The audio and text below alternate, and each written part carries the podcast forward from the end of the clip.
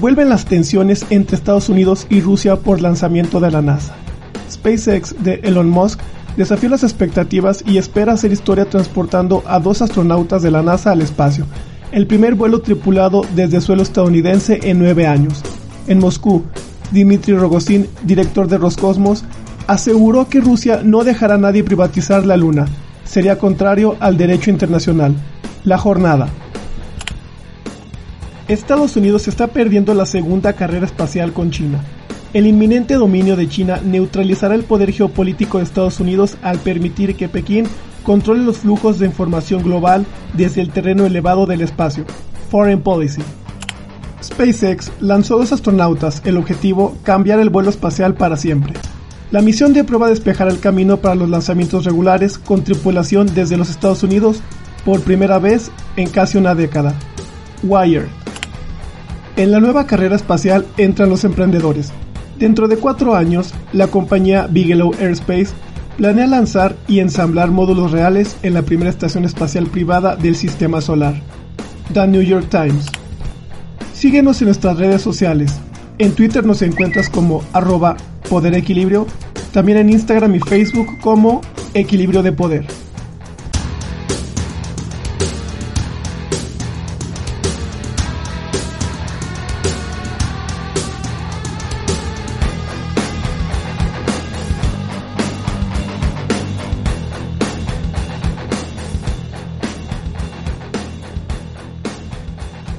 Bienvenidos amigos, esto es Equilibrio de Poder, su podcast semanal de política internacional comentada.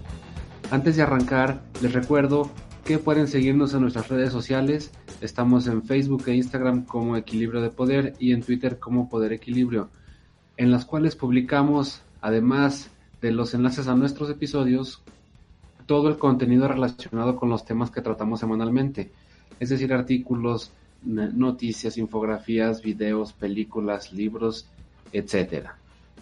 Y entrando en materia, hoy vamos a hablar de eh, la nueva carrera espacial o lo que algunos eh, académicos de las relaciones internacionales llaman la segunda carrera espacial.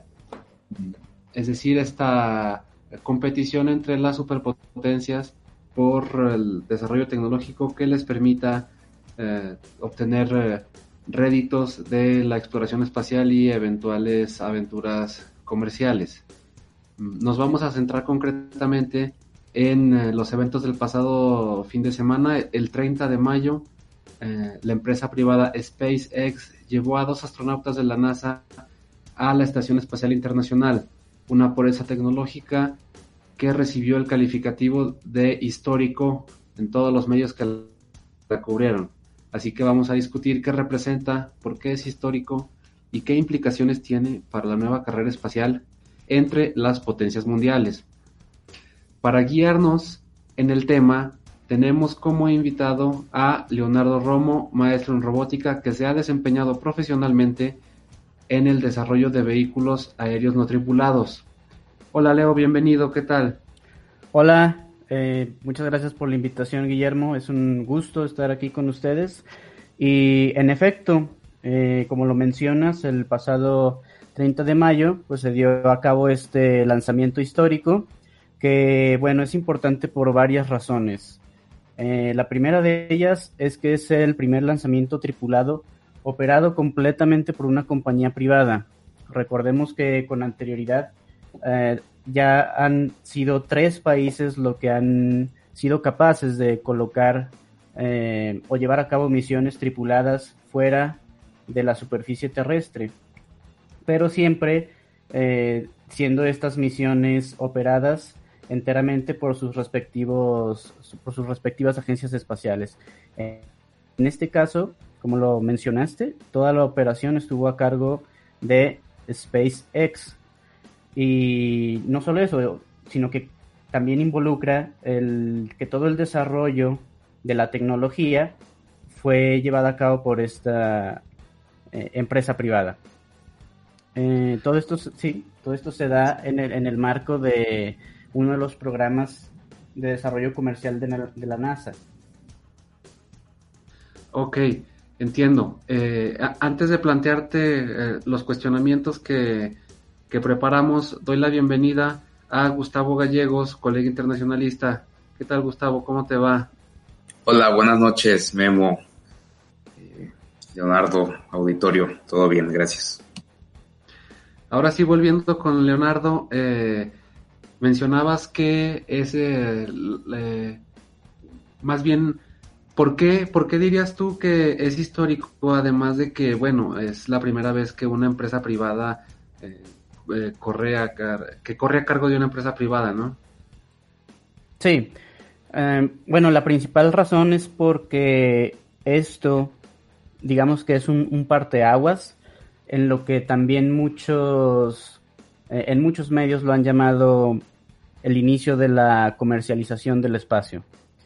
Eh, es decir, esto abre las puertas a que diferentes compañías del sector privado empiecen a desarrollar más tecnología para este tipo de misiones y no solo brindar sus servicios a agencias espaciales.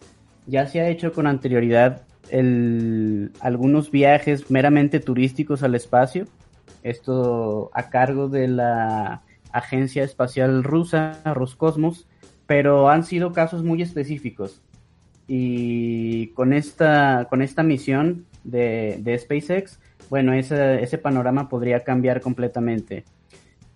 También significa que eh, se, es un abaratamiento de los costos, tanto para lan, lanzar satélites o otro tipo de, de, carga al espacio. Y eventualmente, bueno, el, el, el sueño es que cualquier persona pueda eh, al menos con los recursos suficientes, pueda ser candidata a, a, comprar un viaje de este tipo. Claro que en sus inicios el, el turismo es lo que se viene ofreciendo, pero eventualmente será por uh, otro tipo de, de objetivos. Claro, Gustavo, ¿algo que comentar?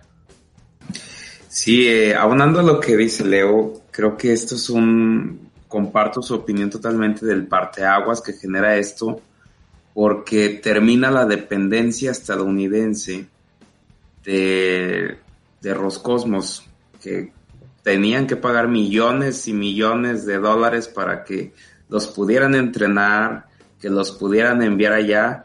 Entonces creo que esto es, esa es la relevancia realmente de, de esta nueva carrera espacial, porque las declaraciones incluso del director de Roscosmos inmediatamente fueron de felicitar, pero de decir que ellos también están haciendo, van a enviar otros dos cohetes y al final eh, cierra con el ensayo de un arma balística muy grande, o sea, se empiezan a acomodar las partes de, pues sí te felicito, pero yo también tengo esto, no es que nada más lo vayamos a dejar así, Incluso los chinos sin tanto preámbulo y fanfarria lanzaron sus cohetes también a principios de, este, de, mayo.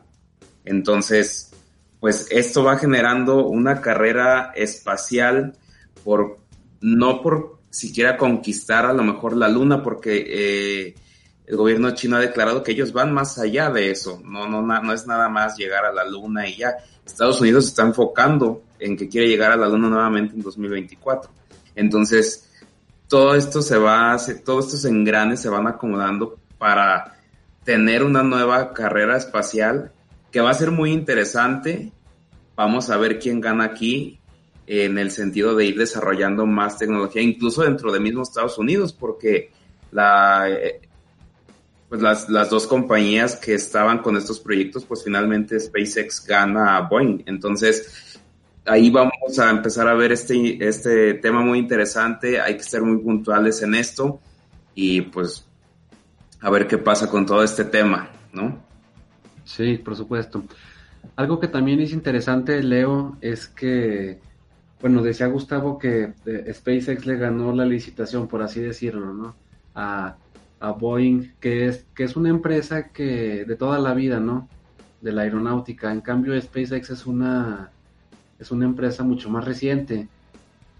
Entonces, mm, me parece que también por ahí hay otras empresas, no sé si las podemos llamar startups, ya cuando logran eh, cosas de este tamaño, pero el, em, se manejaba, obviamente el presidente Trump estuvo presente en, en, el, en el lanzamiento y se maneja como una cosa de orgullo eh, nacional, como se manejó antes también en el siglo pasado, que si el, el satélite, el alunizaje, el, el, primer hombre en el espacio, y ahora el hecho de que empresas privadas se hagan cargo, obviamente en alianza con las agencias eh, de gobierno, cambia un poco. no sé si Mm, ¿Cuál es la lógica de haberlo hecho? Eh, es decir, ¿qué, ¿qué crees tú que pierde o que gana un gobierno es solo por facilitar o reducir costos? Mm, no sé qué nos puedes decir. Sí, en, mi opinión es todo se centra en reducir costos.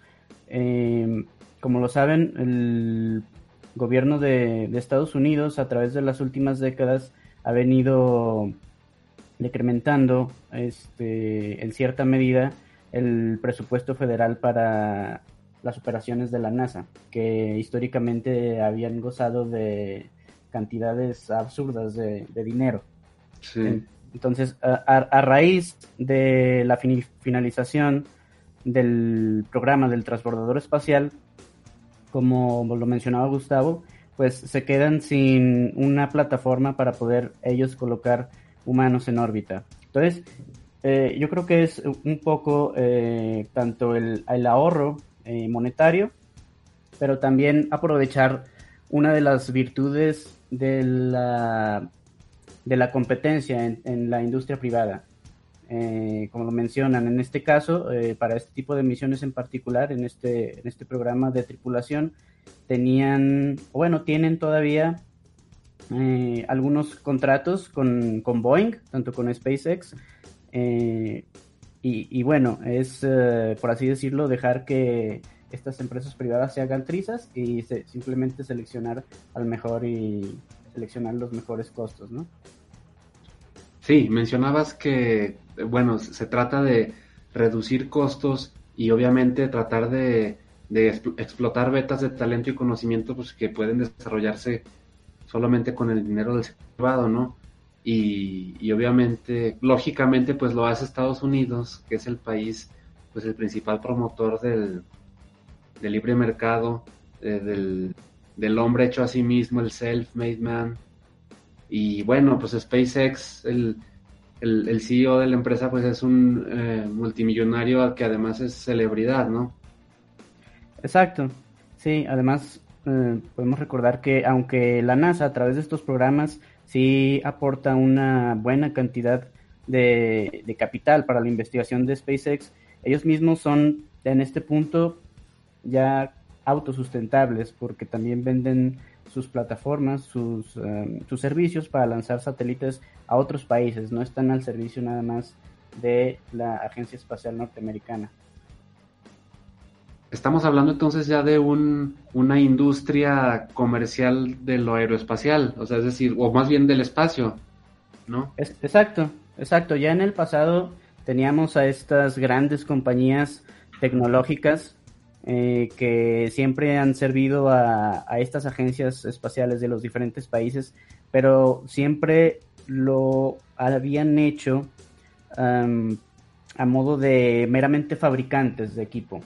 Vamos, ahí mm. teníamos a, Boeing, Lockheed Martin, Raytheon, Northrop Grumman y otros que está bien, desarrollaban el cohete, pero el cohete se lo vendían a la NASA y contando con que la mayoría de esos cohetes también pues no eran reutilizables, entonces una cuestión de un solo uso, les daban algo de entrenamiento y ya toda la, la misión era operada por la NASA misma. Entonces, en efecto, esto, además de una nueva carrera espacial, es también una carrera comercial por los nuevos servicios espaciales. Sí, y en cuanto a eso, eh, nos mencionabas tú, Gustavo, que tanto Rusia como China lo toman como, eh, primero felicitan a los Estados Unidos por este logro, porque pues, fue un éxito el lanzamiento, pero también como un reto, ¿no? Para ellos no quedarse atrás en la carrera, en una lógica de equilibrio de poder, ¿no? Que es lo que le da nombre a este podcast, que es esa pugna entre las entre los estados permanente por siempre ser preponderante en lo bélico, en lo económico, para así asegurar su subsistencia. Y en, y en ese sentido, mm, ¿crees tú, Gustavo, que con esto Estados Unidos se pone a la vanguardia de la carrera espacial o ya le lleva ventaja? Creo que Estados Unidos se pone en la competencia, que me parece diferente a estar en la punta, estar en la vanguardia, porque finalmente no deja de ser el sector privado quien hace estos lanzamientos, a diferencia de, de los rusos, por ejemplo, de los chinos, que es realmente el gobierno quien, quien está a cargo de esta industria. Entonces creo que entran en un en competencia en este aspecto. Y, e incluso las declaraciones del director de Roscosmos eran de, a ver, eh, cuando se enteraron de esto, del lanzamiento, incluso citaba, a ver, no, no, no cometamos los errores que cometió la URSS de actuar precipitadamente. No vamos a poder competir con un presupuesto que tiene NASA al que tenemos nosotros, y menos ahora que, como mencionaba Leo, les quitan ese presupuesto extra de cobrar por lanzar gente al espacio. Entonces, comparto también la, opinión de Leo que pues entonces de alguna manera entramos en una en un turismo espacial. Realmente es el objetivo de, por lo que se puede ver, es el objetivo de, estos empresarios. Cobrar, eh, esto lo usaron como un catapultarse, darse a conocer, vean si podemos, somos iniciativa privada, y entonces empezar a ver, a ver ese tema tan es así que el director de Roscosmos menciona, no vamos a permitir la colonización de la Luna porque estos países están limitando a la Luna eh, respecto a estos lanzamientos que, pues, como ven el trasfondo, que, es esto. Ahora, Leo, me gustaría preguntarte, con esta novedad de que son reutilizables los cohetes, ¿qué, implica que sea reutilizable? Pues el beneficio principal es el abaratamiento de los costos de lanzamiento. Eh, recordemos que ya en el pasado han existido cohetes reutilizables. El mismo transbordador espacial de la NASA era en parte reutilizable.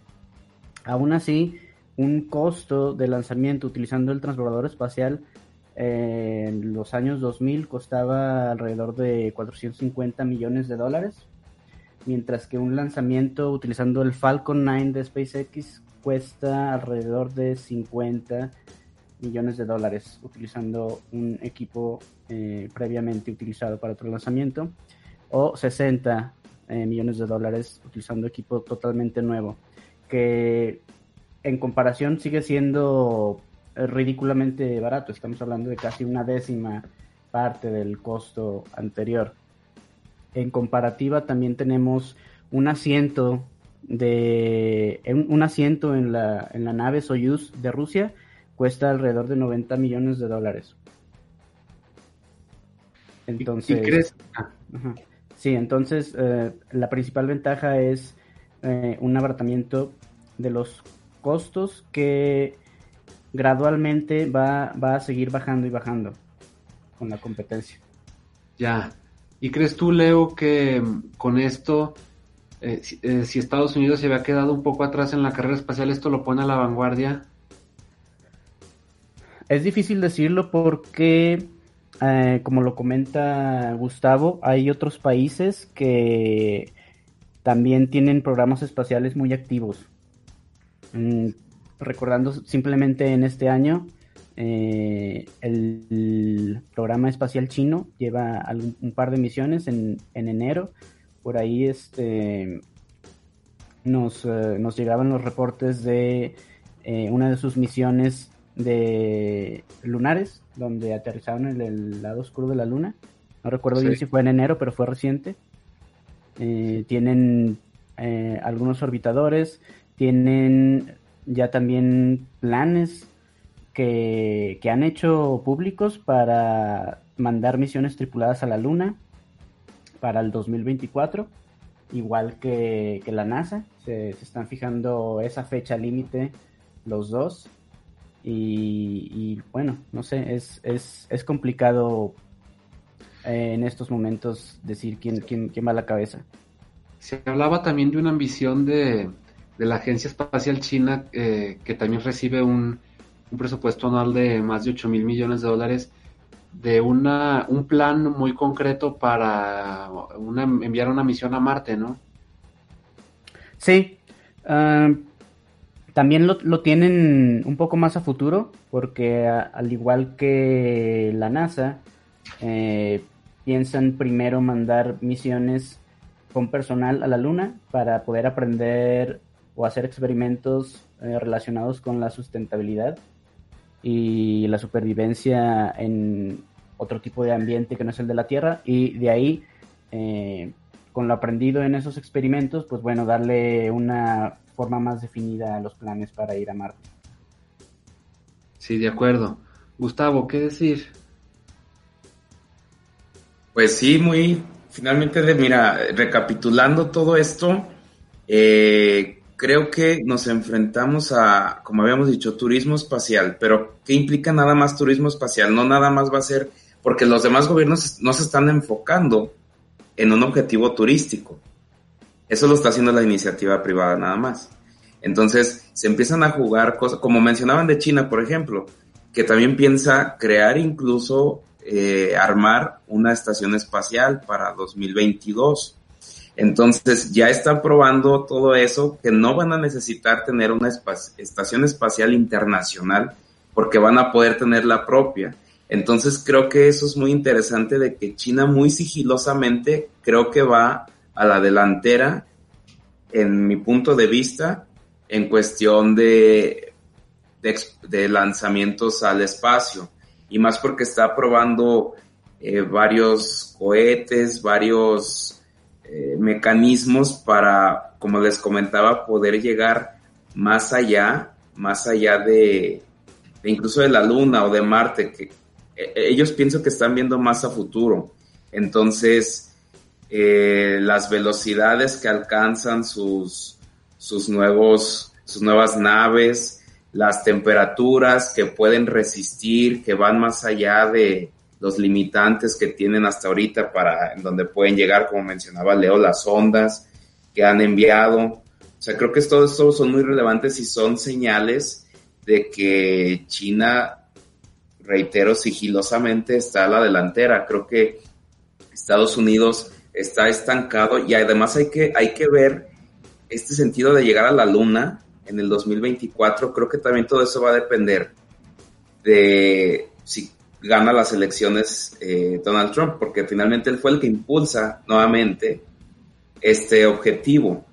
Y además con todo lo que está pasando de, en este momento de pandemias y la situación que vive Estados Unidos, que hay que redireccionar recursos, no sé si vaya a ser posible que puedan concretar como eh, como gobierno este objetivo. Puede ser que se valgan, como ya lo están haciendo, bueno, finalmente de la iniciativa privada que vemos que es muy, muy barato, pero que finalmente todos están ahí eh, haciendo su, su esfuerzo en esta nueva carrera espacial. Director de Roscosmos también inmediatamente publicó en Twitter que en 2021 Rusia iba a reanudar su programa, su programa lunar.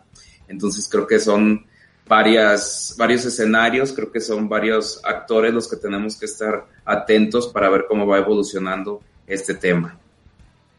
Claro, y si bien eh, no podríamos asegurar eh, objetivamente o definitivamente eh, tal vez qué país va a la delantera en la carrera por la exploración espacial, lo cierto es que China indudablemente ha tenido un desarrollo muy significativo y en relativamente corto tiempo, digamos 20 años. Creo que eh, su agencia espacial, su programa espacial se creó en los años 90 recién y ahora tenemos que es de los países que más eh, lanzamientos tiene tanto de satélites eh, como su proyecto de una estación espacial, ya que China está vetada de la Estación Espacial Internacional por los Estados Unidos. Y esto nos habla también de que pues la carrera la carrera espacial y es por esta tecnología y el recelo pues está está tenso, ¿no? Leo. Sí, sí, totalmente. Em, como, eh, como, lo mencionas, eh, China ha intentado varias veces unirse a al conglomerado de, países que, son capaces o, que tienen acceso a la Estación Espacial Internacional sin, sin, sin frutos. Así que bueno, pues ¿qué, qué hacen? Pues deciden eh, crear sus mismos planes para poner eh, su propia estación espacial en órbita. Y otra, otra cosa que me, que me gustaría comentar es eh, relacionado a la Luna. Em, creo que va a ser muy importante em, quién es el primero de los países que regrese con tripulación a la Luna.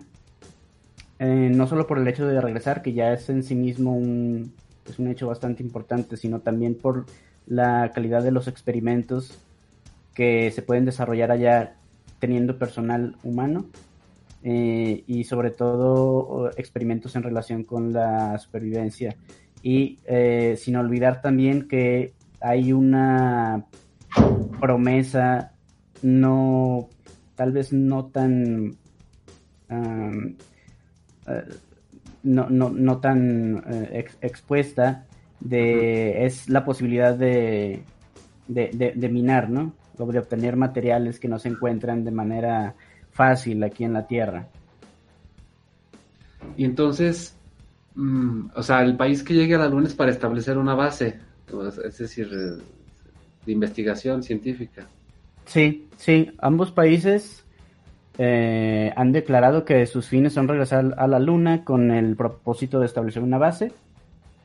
Obviamente empezar con investigación científica eh, y, bueno, eh, también otro objetivo secundario es utilizar esa base o las bases que se sitúen en la órbita lunar como bases intermedias para facilitar posteriormente eh, las misiones hacia Marte.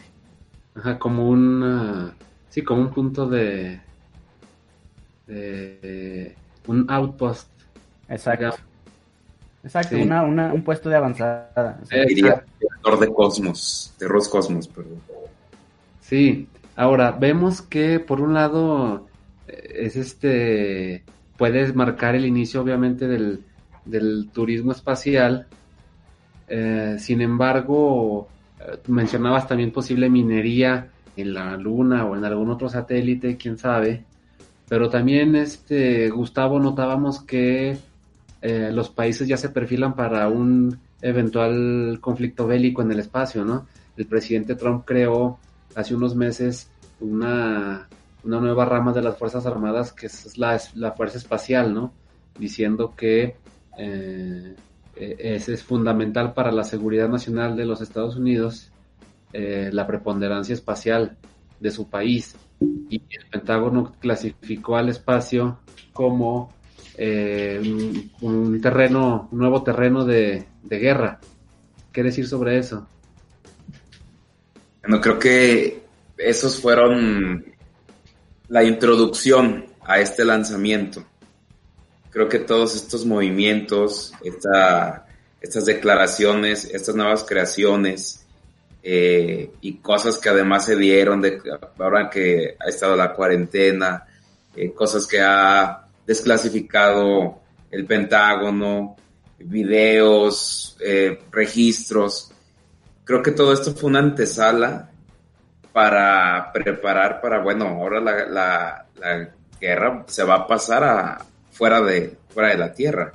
Vamos a ver quién llega primero, vamos a ver quién se instala primero. Y creo que todo esto, bueno, va a generar y va obliga a que todos los demás países se aceleren en, los proyectos que ya tenían. Que finalmente, pues, esperemos que Estados Unidos no caiga en el mismo error que por lo cual suspendió sus, sus lanzamientos tripulados, que todo le falló, eh, misiones fallidas totalmente. Entonces, por querer ganar esto, que no vaya a caer en el mismo error, sino pues va a terminar con este gran anuncio con querer terminar con dependencia de otros países y quién sabe y hasta después hasta dependan incluso de los chinos, hoy vetados por ellos. O sea, no sé, o sea, son, son escenarios que se pudieran dar, pero que finalmente creo que sí quieren adelantarse, quieren estar en la delantera y regresar a, esta nueva carrera espacial, pero ser los punteros, que es interesante y un punto de vista donde hay que ser muy puntual, que no dejar de lado que finalmente es la iniciativa privada quien está lanzando estos, estos nuevos eh, cohetes. Y a la hora de la hora, cuando estas eh, empresas privadas adquieran el poder económico que les va a dar eh, poder usufructuar con, con éxito la minería espacial, el, turismo espacial. Quién sabe si se conviertan en estos gigantes incontrolables para los gobiernos, como hoy lo son en muchos sentidos eh, las empresas de Internet, ¿no? Alphabet, Amazon, Google, ¿no? Eh, ¿Qué decir de eso, Leo? Sí, en efecto. por ejemplo, SpaceX tiene sus propios planes de ir a Marte eh, independientemente de los planes de la NASA. Ya, ya lo hemos visto en, a, lo largo de los años. Eh, Elon Musk ha, dicho públicamente y hemos visto videos de su nave em, Starship, o como le llamaba anteriormente, la BFR, para llegar a Marte. Y, y, como dices, pues está esa posibilidad de que se conviertan en corporaciones tan gigantescas como lo hemos visto en multitud de obras de ciencia ficción, donde, donde ya las eh, son empresas privadas las que prácticamente gobiernan en el espacio, más allá de, cierto país. Como en Avatar, la película. Exacto, ciertas empresas que hacen un capital gigantesco mediante la minería de exoplanetas o qué sé yo. y bueno, es una posibilidad ciertamente tal vez no para el corto o mediano plazo, pero es una posibilidad a fin de cuentas. Otra cosa es que en esta competencia mencionábamos que Estados Unidos veta a China de la, eh, de la Estación Espacial Internacional y ahorita en esta guerra comercial que tienen aquí en la Tierra, Estados Unidos y China, también está bloqueando a China del acceso a cierta tecnología de, de Internet obligando a China a desarrollar su propia tecnología, sus propias capacidades y su propio conocimiento. Eso a fin de cuentas puede resultar perjudicial, ¿no? Porque, porque pues China, de ser exitoso, puede convertirse en un antagonista que a fin de cuentas termine eh, opacando, destruyendo, minando totalmente las capacidades de los Estados Unidos, ¿no? ¿Qué decir? Les pregunto a los dos, Gustavo y luego Leo. Sí, este, como, como, como he comentado anteriormente, creo que pues, aquí le pudiera salir el tiro por la culata porque está obligando a que no dependan de Estados Unidos como la gran mayoría de países en el mundo dependemos de ellos para muchos aspectos. Entonces, el orillar en cuestiones económicas, eh, ahora en este tipo eh, de cuestión espacial y, de, y tecnológicas, como mencionabas, pues bueno, empieza una guerra de que te orilla finalmente a romper acuerdos eh, de todo tipo. Dato interesante que me parece es que el acuerdo que tenían respecto a, lanzamientos eh, con Roscosmos Estados Unidos iba más allá de, las diferencias que pudieran tener Moscú y Washington. Eso siempre se mantuvo, a diferencia de que las tensiones que han existido.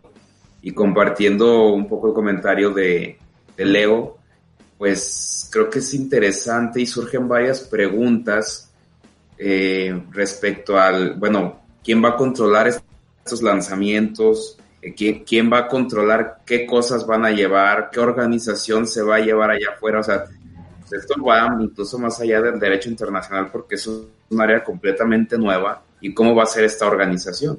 Creo que surgen varias preguntas que, bueno, sobre la marcha se irán resolviendo, se tendrán que poner de acuerdo eh, nuevas convenciones, tratados, pero creo que todo el mundo está explorando por su cuenta y va a llegar al punto que pues, se van a empezar hasta a estorbar entre ellos. Entonces va a generar todo, toda una serie de, no sé, conferencias o pláticas entre todos los países que tengan estas tecnologías, porque pues no nada más va a ser, se va a quedar en Estados Unidos, Rusia y China. Finalmente más países van a empezar a desarrollarse, ¿no? Sí, completamente de acuerdo contigo, Gustavo.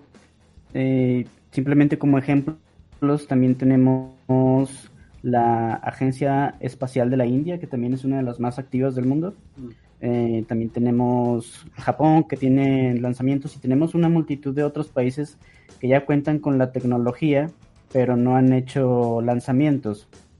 Ahora, si bien ya existen tratados, eh, el llamado Tratado del Espacio Exterior de 1967 y el Tratado Lunar del 79, sí creo que va, uh, inevitablemente va a llegar a algún punto en que van a tener que ser ratificados o se van a tener que crear unos nuevos tratados para poder poner orden a todas las cuestiones que van a pasar allá afuera. Sí, había tratados de que lunares de que ningún país puede proclamar propiedad de la luna y, y usufructuar ahí los minerales y no sé qué tanto, pero curiosamente en su momento ninguno de los dos países con capacidad espacial, digamos, Rusia y Estados Unidos lo ratificaron, ¿no? Así como aquí China y Estados Unidos no tienen ratificados los tratados para disminuir la, contaminación, sus emisiones de dióxido de carbono, ¿no? Porque pues ven ahí la oportunidad de, de negocio de algún modo, ¿no? Y pues bueno, ya para cerrar, y antes de irnos, una última ronda de comentarios. No sé si Gustavo tenga alguna pregunta para el invitado o un comentario final. Sí, sí, sí tengo una pregunta para el invitado. ¿Quién crees que llegue primero a la luna? Hmm. De, mira, creo que eh, la NASA ha sido muy inteligente en diversificar su desarrollo utilizando la industria privada y por esta razón creo que ellos van a ser los primeros en llegar a la luna de manera satisfactoria. Eh, porque no solo tienen a SpaceX ahí de la mano, también tienen a Blue Origin, la empresa eh, de Jeff Bezos eh, de exploración espacial, también tienen multitud de empresas privadas que, van a estar utilizando para acelerar sus desarrollos.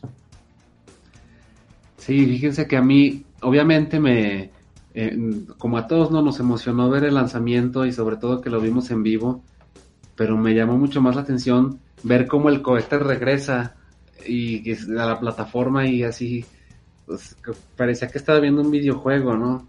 Es fascinante. y es que son este fue una, un proyecto muy anticipado, ¿no? Hace dos años fue cuando la primera prueba, ¿no? Que se puso el, si era el mismo cohete y incluso pusieron en órbita un coche, ¿no? Con un astronauta ahí de, de un Tesla. Eh, y, pero bueno, eh, dicho esto, eh, pues nada más agradecerte, Leo, la, el tiempo, la voluntad de estar aquí. Eh, gracias también a Gustavo, eh, compañero de análisis, y a Oscar en la producción. Muchas gracias y eh, nos escuchamos la próxima semana. Gracias a todos. Muchas gracias por invitarme, un gusto. Hasta luego.